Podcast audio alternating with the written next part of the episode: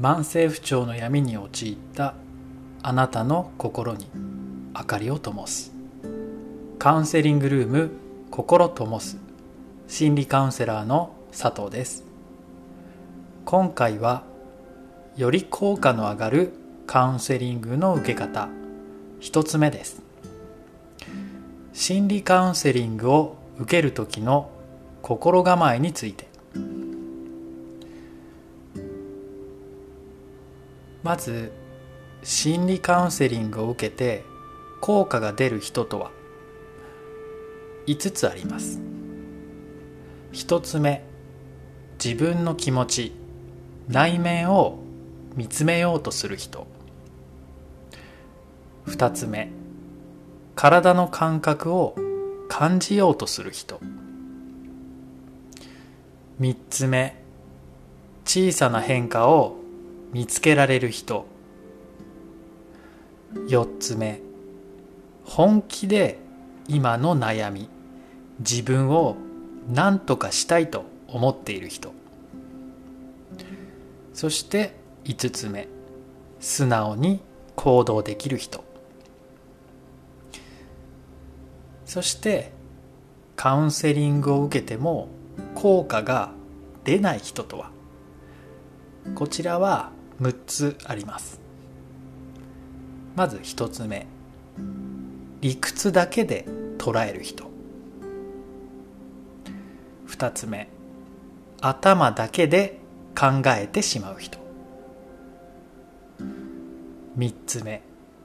こちらの質問に対して即答する人。4つ目。小さな変化を見つけようとしない人。5つ目。自分以外の状況。他人を変えようとする人。そして最後6つ目。何も行動しない人。いかがでしたでしょうか？効果が出ない人に当てはまってしまってドキッとされてしまったかもしれませんが問題ありませんよ。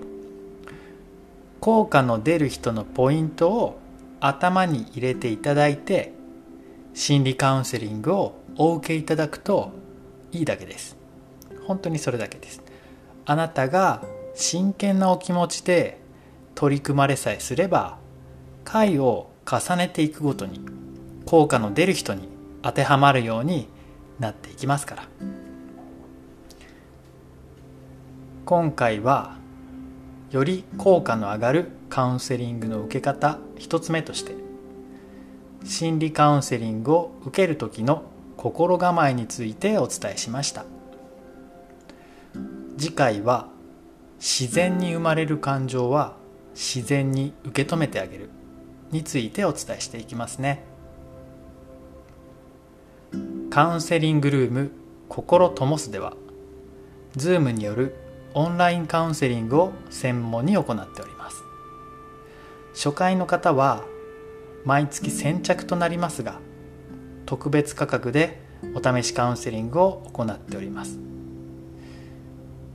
最近は大変心苦しいのですが継続カウンセリングをお受けになられているクライアントさんを優先していることもあってご新規の方は人数制限をしてお受けしております。そのためご予約が取りづらくなっております。ご了承ください。まずはホームページをご覧いただいてご検討していただけたらと思います。それではまた次回お会いできるのを楽しみに。カウンセリングルーム心ともす。心理カウンセラーの佐藤でした。それではまた。